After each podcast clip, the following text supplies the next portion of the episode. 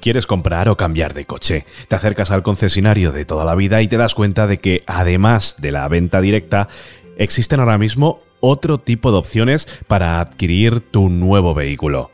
Ya no solo está la venta directa, también existen formas con palabras tan curiosas como renting o leasing.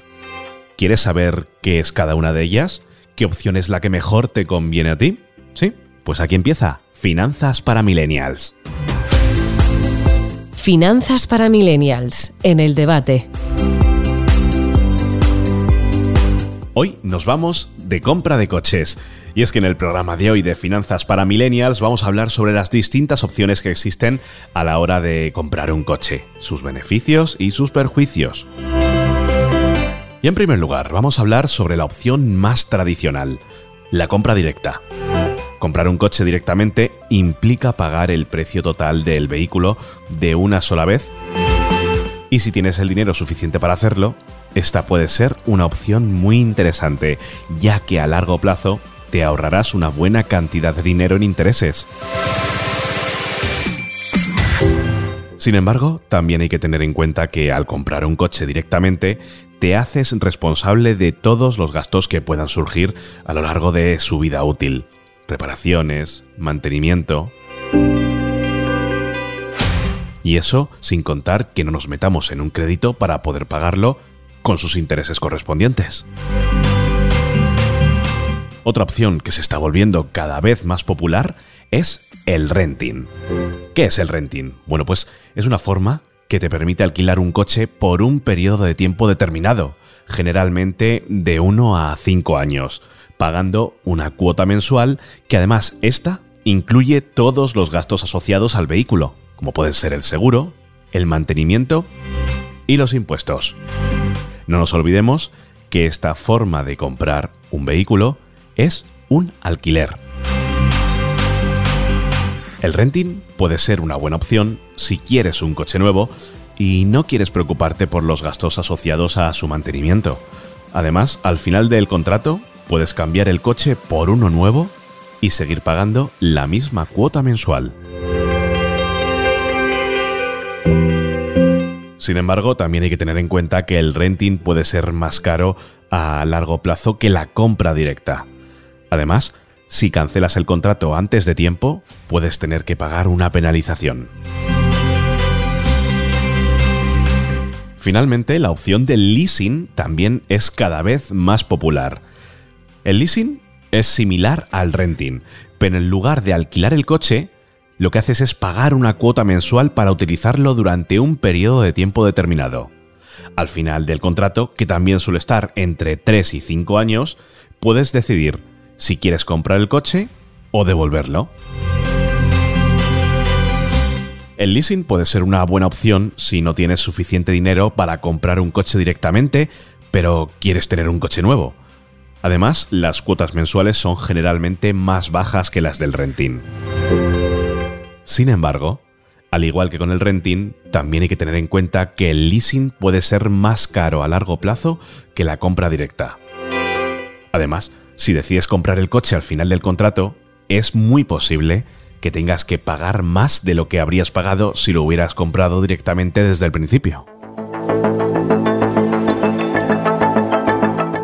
Y en el programa de hoy contamos con Iván Mingo, responsable de Motor El Debate, que está aquí con nosotros para darnos un poquito, ponernos un poquito de claridad sobre todo este asunto, renting, leasing, eh, venta directa.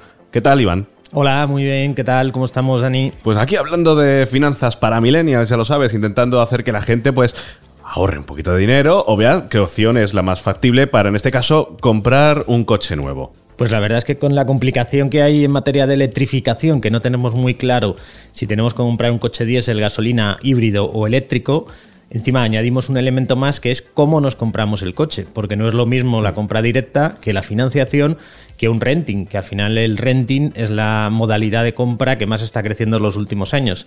Unas cifras eh, que ya son muy respetables. ¿Eso pasa, está pasando solo aquí en España? ¿Es a nivel europeo, a nivel mundial? No, es un fenómeno que viene fundamentalmente de Estados Unidos. En Estados Unidos el renting y automóvil van unidos desde hace 50 años. Allí prácticamente no se venden coches de manera tradicional. Entonces ahora ha llegado a Europa un poco para solucionar la incertidumbre que hay de la gente que no, como decíamos antes, no sabe muy bien qué tipo de motor tiene que comprar, en qué condiciones, en qué circunstancias y sobre todo para intentar abaratar un poco la compra, porque la compra de los automóviles se está convirtiendo en algo prohibitivo. Mm. Y eh, mira, me viene muy bien esto que me estás diciendo, Iván, porque claro, efectivamente con un renting, un leasing, eh, se abarata la compra frente a la venta directa. Eh, haciendo números eh, es difícil decir cuál de los dos canales es más barato. En cualquier caso la diferencia no es muy alta y a través del renting evitas el compromiso que tienes de comprarte un tipo de motor o una tecnología motriz que dentro de unos años esté prohibida eh, y que directamente el coche no valga nada. Digamos que el renting lo que permite es que el riesgo de depreciación de un automóvil lo asuma la entidad bancaria o la propia marca si el renting es de la propia marca. Mm. Porque además esto viene muy bien de cara a todo este escenario que se nos plantea de cara al 2028, 2030, 2035. no se va a poder utilizar coches de combustión, electrificación, qué va a pasar con toda esta incertidumbre que existe con los coches actualmente de combustión que hay. Bueno, sería una forma también de estar un poco y sobre seguros, porque claro, es que tampoco queda tanto para el 2035. Estamos hablando de eh, aproximadamente 10 años y hay que tener en cuenta que la vida media de los automóviles en España es superior a los 15 años. Con lo cual, eh, muchos de los coches que compremos hoy todavía están en la calle en 2035. Hmm. Entonces hay que valorar muy bien el tipo de tecnología que eliges, el tipo de motor y sobre todo mm, la financiación que, por la que optas, el modelo de compra que al final es lo que va a diferenciar una operación muy cara de una operación que te van a salir las cuentas. Eh, ahora lo que hay que hacer no es tanto eh, valorar la compra del coche como decir qué dinero puedo destinar mensualmente al coche. Mm. Entonces, si tú eliges una cuota de 300 euros, en esa cantidad te entra un determinado tipo de coche. Elige entre ellos y tienes todo incluido. Tienes incluido el mantenimiento, tienes incluido los seguros, tienes incluido cualquier impuesto, tienes incluido ITV si fuera el caso, con lo cual el coche no hay que olvidar que no es tuyo, con lo cual la preocupación también es menor. Claro, eso te iba a decir, porque ahí realmente tú no estás eh, no eres el poseedor del coche. No, el coche está a nombre de la empresa de renting. Con lo que ello conlleva también, además, de gastos de impuestos, etcétera, etcétera. Exacto, el comprador en este caso solo tiene que preocuparse de conducir y el combustible.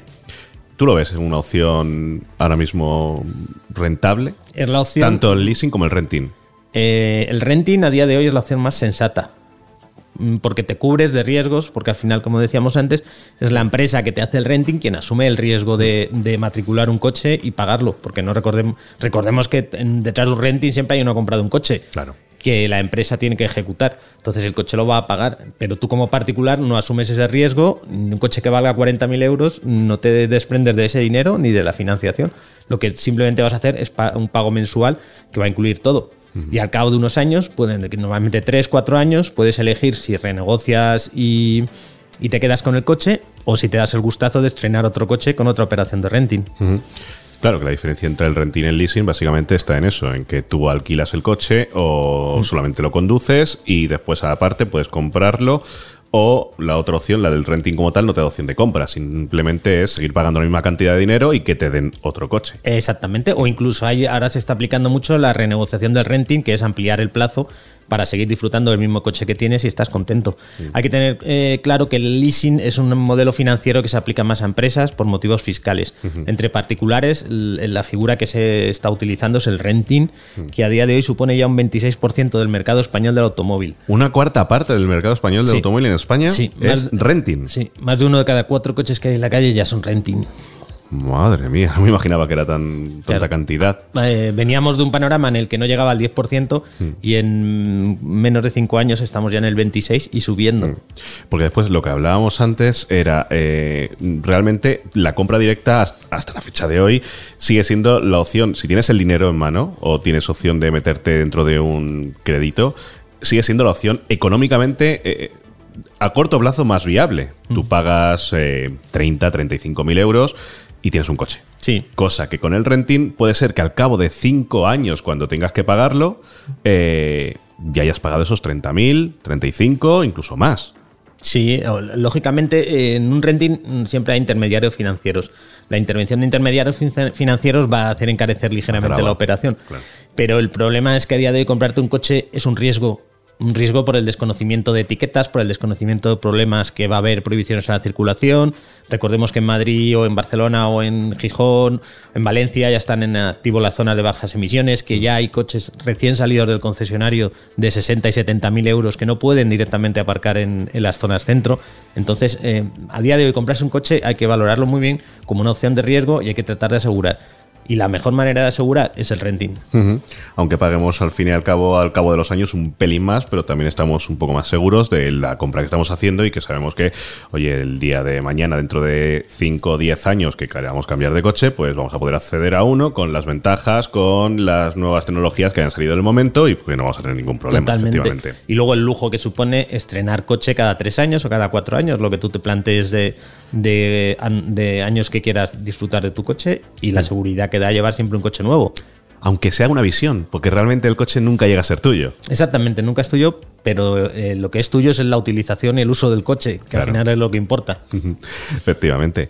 Pues esto es todo. Muchísimas gracias, Iván. Eh, yo animo a todos nuestros oyentes que se metan en motor.eldebate.com porque ahí van a ver todo tipo de información relacionada con motor, con pruebas.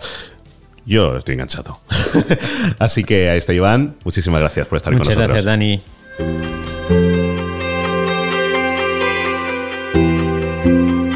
Pues como ves, cada opción tiene sus beneficios y perjuicios. La compra directa puede ser más económica a largo plazo, pero también implica más gastos iniciales y responsabilidad por los gastos asociados al coche. El renting y el leasing pueden ser opciones interesantes si quieres un coche nuevo sin tener que preocuparte por los gastos asociados a su mantenimiento, pero también pueden ser opciones más caras a largo plazo. La decisión final dependerá de tus necesidades y, por supuesto, de tus posibilidades económicas. Un saludo. Soy Dani Vara. Nos escuchamos la semana que viene aquí en Finanzas para Millennials. Adiós.